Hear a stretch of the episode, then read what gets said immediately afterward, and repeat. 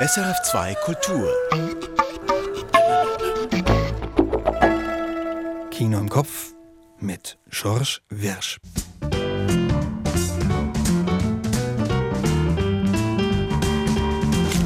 Mehrere graue Eminenzen im heutigen Programm. Zuerst der Schriftsteller Adolf Muschk von seiner persönlichen Seite. Das verspricht ein neuer Schweizer Dokumentarfilm Adolf Muschk, der andere. Annette König von der SRF Literaturredaktion spricht drüber. In London feiert Queen Elizabeth 70 Jahre auf dem Thron und ein britischer Doc-Film würdigt das. Hierzu dann meine Einschätzung. Und dann ein letzter Blick zurück nach Cannes.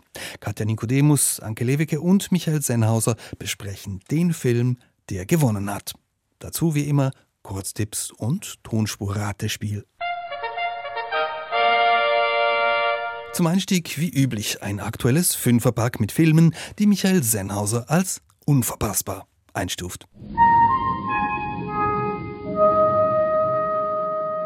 Urban Genesis von Dodo Hunziker. Ein Städteplanungsprojekt in Äthiopien wagt den goldenen Schnitt zwischen Agrarmetropole und Bauerndorf. Als Antwort auf dringende Urbanisierungsfragen stellt dieser Doc lustvoll das Stadt-Land-Gefälle auf den Kopf. Urban Genesis von Dodo Hunziker. Top Gun Maverick von Joseph Kosinski. Die perfekte Zeitgeistaufmöbelung und das schamlose Beschwören unserer schon damals als Guilty Pleasure erlebten Abhebefantasien wird abgerundet mit einem Schuss Wehmut und viel fakultativer Ironie. Kino in den Wolken mit der Machtzahl 11. Top Gun Maverick von Joseph Kosinski. Sis Dias in Barcelona von Neus Bayusch. Klempner an der Arbeit in fremden Wohnungen. Ein Wimmelbild der Indiskretion, ein charmanter, liebevoller und immer leiser komischer Film. Ein großes Vergnügen. Sis Dias in Barcelona von Neus Bayusch. Für immer Sonntag von Steven Witt. Papa wird pensioniert. Die filmische Therapie eines Sohns mit seinen Eltern fühlt sich an, als ob wir alle damit etwas weitergekommen wären in unserem Leben. Das ist der Triumph und das Glück dieses Films. Für immer Sonntag von Stephen Witt. Rabie Kurnaz gegen George W. Bush von Andreas Dresen. Eine deutsch-türkische Mutter kämpft um ihren Sohn, der in Guantanamo festgehalten wird. Ein euphorisierender Film, weil er nicht von der Kraft des Bösen, sondern von der Kraft des Guten erzählt. Rabie Kurnaz gegen George W. Bush von Andreas Dresen. Als nächstes unser Tonspurrätsel. Und dazu der gleiche Hinweis wie immer, es hat etwas mit der heutigen Rolle zu tun. Also, was ist das hier? Oh dear, a muddy puddle. Never mind, we can walk around it. You can't walk around a muddy puddle. No? No, you have to jump in it. Oh, I see, that does look fun. Here one goes then. Stop!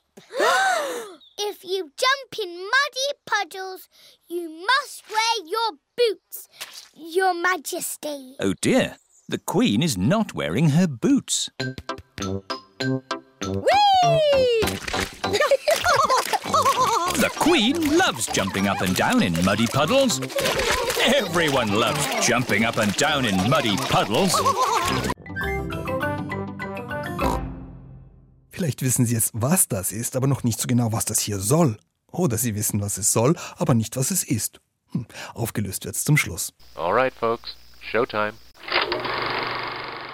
Adolf Muschk, 88-jährig, gilt als einer der bedeutendsten Intellektuellen der Schweiz. Er war ETH-Professor für deutsche Sprache und Literatur und Präsident der Akademie der Künste Berlin. Jetzt hat er sich für einen Film porträtieren lassen vom Regisseur Erich Schmid.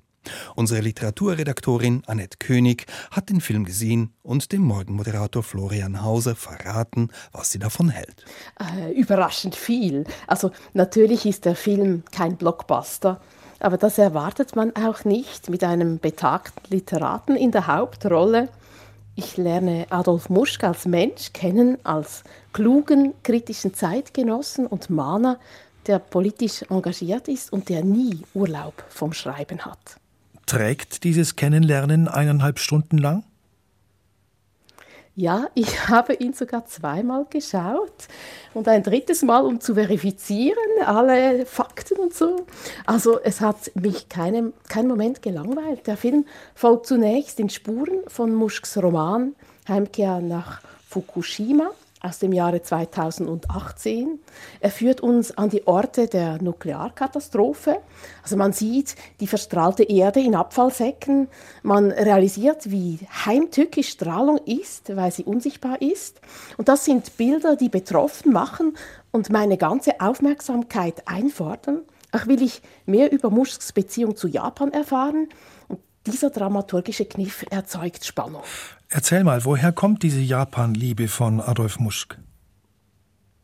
Also Japan ist der rote Faden, der sich durch sein Leben zieht und auch durch den Film, warum er dieses Land unbedingt erkunden wollte, um sich selbst zu finden. Muschk hat als junger Mensch in Japan an einer Universität unterrichtet und Jahre später dort auch seine heutige Frau Atsuko Kanto kennengelernt. Und das zeichnet der Film nach, also chronologisch mit Zeitdokumenten, alten Familienbildern, Film- und Tonaufnahmen, Interviews. Und ich erfahre, dass Japan und eine schwere Jugend den Nährboden bilden für Muschks literarisches Schaffen. Jetzt, dieser Film dauert eineinhalb Stunden. Das heißt, ich nehme an, ich erfahre auch einiges über seine schwere Jugend. Was erfahre ich da? Also mit 13 Jahren verlor Muschk seinen Vater. Er fuhr den Wahnsinn mit der Depression der Mutter und dann wurde er in ein christliches Internat abgeschoben, wo man ihm die Religion beigebracht hat. Also man lehrte ihn, wo Gott hockt und dass dieser keine freundliche Größe war. Muschk ist daran nicht zerbrochen. Im Schreiben konnte er zu sich finden und auch in der Auseinandersetzung mit der weiten Welt. Und da wurde eben Japan zur ersten wichtigen Station. Dort wurde sein erster Sohn geboren und auch sein erster Roman Im Sommer des Hasen entstand dort. Also letzteres zufällig. Aha, warum? Warum zufällig? Also er schrieb damals für die NZZ über das No-Theater und den Zen-Buddhismus. Und daraus hätte eine Essaysammlung werden sollen. Und dafür verfasste er einen Rahmen. Und aus dieser Einleitung ist von alleine ein Roman geworden und die Essays dagegen sind weggefallen. Und das war 1965, das war sein Durchbruch. Und äh, nachher ist er dann nach Japan als Assistenzprofessor in die USA gegangen, hat also Nixons Amerika erlebt, die Politisierung der Jugend, Vietnamkrieg, Hippiezeit. Und diese Erfahrung hat ihn selbst politisiert und seine Weltanschauung geprägt.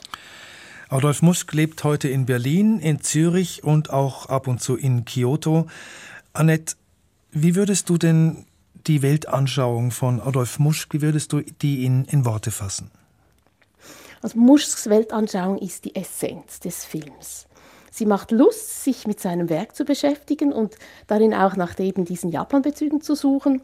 Und denn gerade in der Auseinandersetzung mit diesem Japan, mit dem Zen-Buddhismus, hat Muschk auch im Schreiben zu einer anderen Gangart gefunden. Also wer nicht im Augenblick lebt, lebt nie. Leben kann man nicht vertagen. Und Muschk hat dank Zen-Praktiken gelernt, in der Lehre die Fülle zu sehen. Denn beim stundenlangen Knien wird der Schmerz so groß, dass er irgendwann dann leer wird. Nachmachen auf eigenes Risiko. Annette König war das. Und Adolf Muschk, der andere, läuft jetzt in den Kinos. Und gleich noch ein cineastisches Porträt aus aktuellem Anlass. Wer ist zurzeit das am längsten amtierende Staatsoberhaupt der Welt? Es ist die britische Queen Elizabeth II. Sie bestieg vor genau 70 Jahren ihren Thron und ist seither im öffentlichen Leben des Vereinigten Königreichs präsent. Diese Woche feiert sie nun also ihr Platin-Jubiläum. Auch eine neue Kinofilmbiografie gibt's dazu, Elizabeth, A Portrait in Parts. Was ich vom Film gehalten habe, das hören Sie jetzt. Viel Neues zu erzählen gibt es nicht. Das meiste aus dem Leben der Queen Elizabeth ist bekannt. Viele Bücher wurden schon über sie geschrieben. Die Presse fügt täglich neue Kapitel hinzu. Was kann ein 90-minütiger Doc-Film da noch leisten? Erst recht, wenn er nur aus Archivmaterial besteht. Immerhin, der Regisseur Roger Mitchell kommt mit der schieren Fülle des erhältlichen Filmmaterials über die Royals ganz gut zurecht. Er vergisst nie, dass das interessierte Publikum ja bereits Bescheid weiß und dass er die Dinge nur noch anzutippen braucht. Daher erzählt Mitchell die Biografie der Queen auch nicht chronologisch nach. Stattdessen arbeitet er mit den Mitteln einer bunten, ironischen, temporeichen Collage. Vorhang auf für die große Queen Elizabeth Show.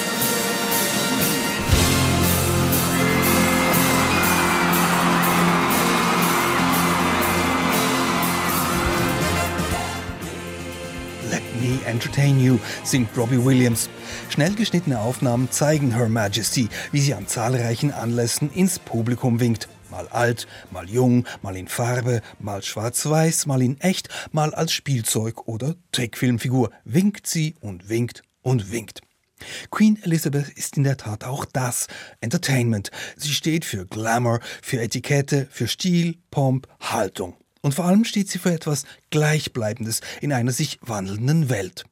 Diese Kontinuität, die betont der Film immer wieder, indem er etwa mit Wiederholungen arbeitet. Elizabeth streichelt ein Rennpferd im Alter von 25, Elizabeth streichelt ein Rennpferd mit 75. Und Elizabeth hält Reden, ob in den 60ern oder 90ern, mit immer dem gleichen Bon mot.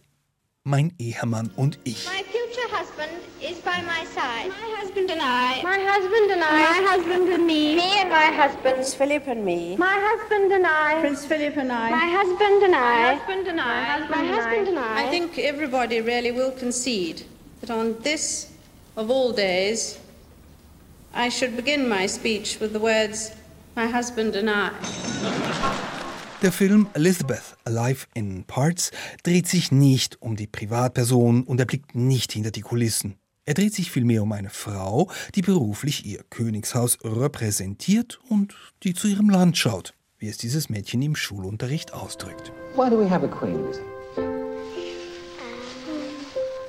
Anyone? Any, I know. you know? So she can look after her country. Yeah. And then when when we need help, she can give us help. Sie kann uns helfen, wenn wir Hilfe brauchen. Das lässt der Film augenzwinkernd so stehen. Und warum nicht? Queen Elizabeth hilft, einfach weil sie da ist für Erfolg und das schon lange. Kritik am Königshaus sucht man vergeblich, Skandale ebenfalls. Stattdessen ziehen in diesem Film britische Geschichte und Popkultur im Zeitraffer vorbei. Und das macht sogar dann Spaß, wenn man sich für die Royals gar nicht interessiert. Elizabeth, A Portrait in Parts. Aktuell im Kinoprogramm. Zum Schluss ein Rückblick auf das Filmfestival von Cannes, notabene auf den Film, der die Goldene Palme gewonnen hat. Triangle of Sadness des schwedischen Regisseurs Ruben Östlund. Anke Lewicke, Katja Nikodemus und Michael Sennhauser hatten im Verlauf eines längeren Gesprächs aus Cannes über diesen Film gesprochen, allerdings noch ohne zu wissen, dass Triangle of Sadness dann den Hauptpreis gewinnen würde. Wir steigen ein in die Diskussion mit Michael Sennhauser. Einer der Regisseure, die hier von Cannes aufgebaut wurden, das ist Ruben Östlund. Seinen ersten Film hat man hier in Cannes gesehen. Das war der Film mit der Lawine. Das war Force Majeure hieß der im Originaltitel. Das war diese Geschichte vom Vater, der seine Familie im Moment des der Lawinenniedergangs verlässt und dann eigentlich den ganzen Film darüber zur Rechenschaft gezogen wird. Die Dann höhere hat- Gewalt, glaube ich, ist Ja, er in Deutschland. Ja, Ja. Mhm. in- der Schweiz glaube ich dann auch, ja. Und dann hat er die Goldene Palme gewonnen mit seiner Kunstsatire, The Square. Also Ruben Östlund war einer der großen Namen und einer der Filme, auf die man hier gewartet hat. Sein neuer Film heißt The Triangle of Sadness, also das Dreieck der Traurigkeit. Hat der die Erwartungen eingelöst? Naja, wenn man die Stimmung im Kino sieht, da ging es schon ziemlich hoch her. Und auf diese Szene kommen wir dann gleich auch zu sprechen. Das ist einer der wenigen Filme, die wirklich im Hier und Jetzt spielen, die viel über unsere Gegenwart, über den Kapitalismus oder über die Auswächse des Kapitalismus erzählen. Und der Schauplatz ist eine Luxusjacht auf hoher See. Also es gibt kein Entkommen. Und da haben sich eben so ja sehr feine, illustre Gäste versammelt, ein russischer Oligarch und seine exaltierte Frau, ein sentimentaler, melancholischer Multimillionär, der so froh ist, wenn man mit ihm redet, dass er einem direkt eine Rolex kaufen will, oder ein britisches Ehepaar, das in der Rüstungsindustrie tätig ist und immer sagt, ja, sie verkaufen Waffen zur Errettung des Weltfriedens. Also da wird so alles sehr schön vorgeführt und Ruben Östlund zeigt uns diese Yacht so als Oben- und Unten-Erzählung schon als Klassengesellschaft, weil wir sehen auch immer im Hintergrund das Bodenpersonal, was so den schönen Schein aufrechterhält und immer weiter putzt. Und dann kommt es einen Sturm und Ruben Östlund malt das alles total exzessiv aus. Also das schöne Essen wird im hohen Bogen wieder erbrochen, der Shampoo ist ganz elegant, noch ein höherer Bogen. Und diese Szene geht wirklich minutenlang und mit einer ziemlichen Gradezza rollt dann die Kamera entlang äh, der ganzen Körper, die da rumpurzeln. Also da kommt schon so ein bisschen, ich sag's mal, Schadenfreude auf. Und dann geht der Film, es gibt noch einen Piratenüberfall auf einer einsamen Insel, da gibt's eine Handvoll Überlebende und da verkehren sich die Verhältnisse, weil die ehemalige Toilettenfrau ist die einzige, die weiß, wie man Feuer macht und Fische putzt. Also hat sie das Sagen. Und das ist eine tolle Grundkonstellation und trotzdem würde ich sagen, hat der Film so mehr Wellengang als Tiefgang. Also der ruht sich so auf seiner Idee aus, guckt sich gerne in der Gischt um. Ja, aber irgendwas fehlt mir doch. Aber es ist trotzdem einer der Filme gewesen, der war zweieinhalb Stunden lang, den ich mir mit größtem Vergnügen angeschaut habe. Immer wieder ja schöne Nummern, die vielleicht nicht von einer größeren Vision zusammengehalten werden. Ja, es ist einfach eine schöne Dekadenzmetapher einfach. Die Bilder, die, die werden mir auch bleiben. Das sind Momente, die vergisst man nicht so leicht. Also wenn, wenn die Leute gleichzeitig aus allen Körperöffnungen alles wieder ausscheiden, was sie aufgenommen haben im Sturm, wenn das Schiff selber sich erbricht, weil die Toiletten das gar nicht mehr aufnehmen können. Es sind wirklich widerliche und großartige Momente da drin. Aber ich hatte auch das Gefühl, ich habe das alles schon gesehen. Also die Metapher mit dem, mit dem Kreuzfahrtschiff, das Filmsozialismus von, von Jean-Luc Godard und dann die, das Inselbild mit den verkehrten Verhältnissen, das hat Lina Wertmüller schon gemacht in den 70er Jahren. Es gab sogar ein Remake von Guy Ritchie mit Madonna, He's Swept Away. Also ich habe das Gefühl, Ruben Östlund war, hat es nicht auf Originalität angelegt hier, sondern wirklich auf, auf die Grandezza der Inszenierung. Ja, und auf Spaß und äh, ja, auf äh, exzessives Kotzen, kann man sagen, weil ähm, es gibt ja auch ein, ein Gefühl, dass irgendwie die Weltverhältnisse irgendwie ja nicht mehr zum Aushalten sind und vielleicht gelingt ihm da kein Film in der Nachfolge von Das große Fressen, aber es ist doch eben doch mal ein Versuch, diese ja diese Verhältnisse einfach in ihrer ja empörenden Ungerechtigkeit als ähm, in diesen Zustand zu überführen, ja, wo man dann eben mit Körperflüssigkeiten in der eigenen Luxuskabine hin und her rutscht.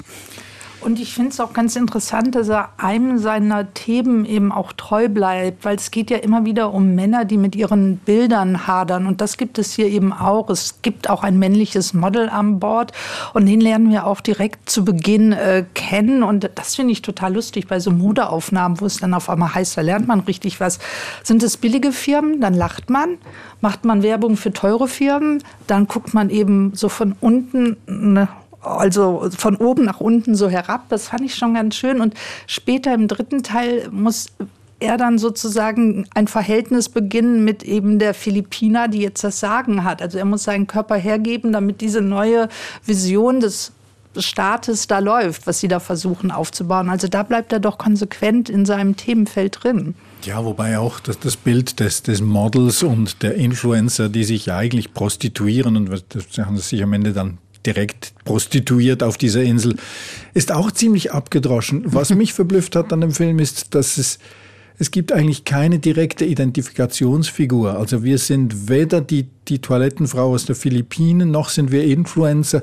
Wo bleibt das Publikum hier? Also wir sitzen irgendwie unbeteiligt da und schauen zu. Oder habt, habt ihr euch mit irgendjemandem identifiziert? Ja, ich bin der von Woody Harrelson gespielte Captain, der im Sturm dann marxistische, leninistische und andere utopische Zitate ins Mikrofon grölt. Ja, ich würde auch gerne noch mal kurz Ihnen widersprechen, Michael Sennhauer. Also stimmt, der Film hat keinen wirklichen Überblick Überbau, weil zum Über Überbau ist schon alles gesagt. Seit Marx und Lenin, das zitiert der Film ja auch. Aber er hat doch einen sehr subtilen Unterbau. Und es stimmt, dass man das alles kennt.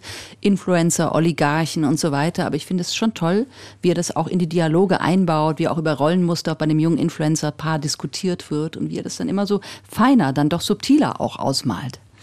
Dann erklären wir doch kurz noch den Titel. Ich will den noch in Erinnerung rufen. The Triangle of Sadness, also das Dreieck der Traurigkeit. Und das ist offenbar so etwas zwischen den Stirnfalten und den Augenbrauen, das man am einfachsten mit Botox wegkriegt, also mit Gift. Und irgendwie kann man sagen, dieser Film ist schon ein bisschen Botox, oder?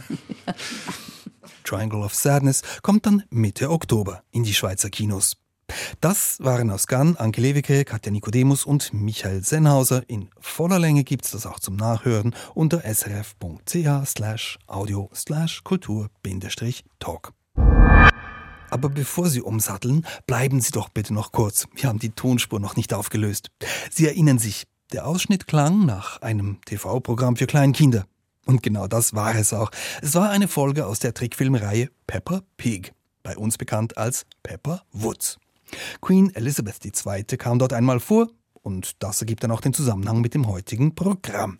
Tja, und was macht Her Majesty als Trickfilmfigur? Hören Sie nochmals rein. Oh dear, a muddy puddle. Never mind, we can walk around it. You can't walk around a muddy puddle. No? No, you have to jump in it. oh, I see. That does look fun. Here one goes then. Stop! if you jump in muddy puddles, you must wear your boots, Your Majesty. Oh dear, the Queen is not wearing her boots. the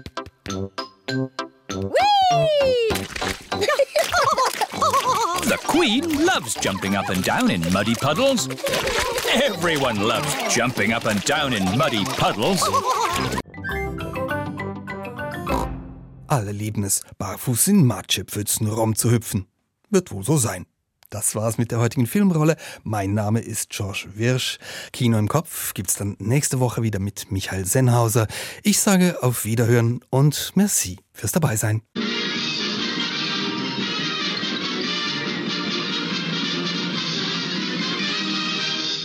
Erfahren Sie mehr über unsere Sendungen auf unserer Homepage srf.ch.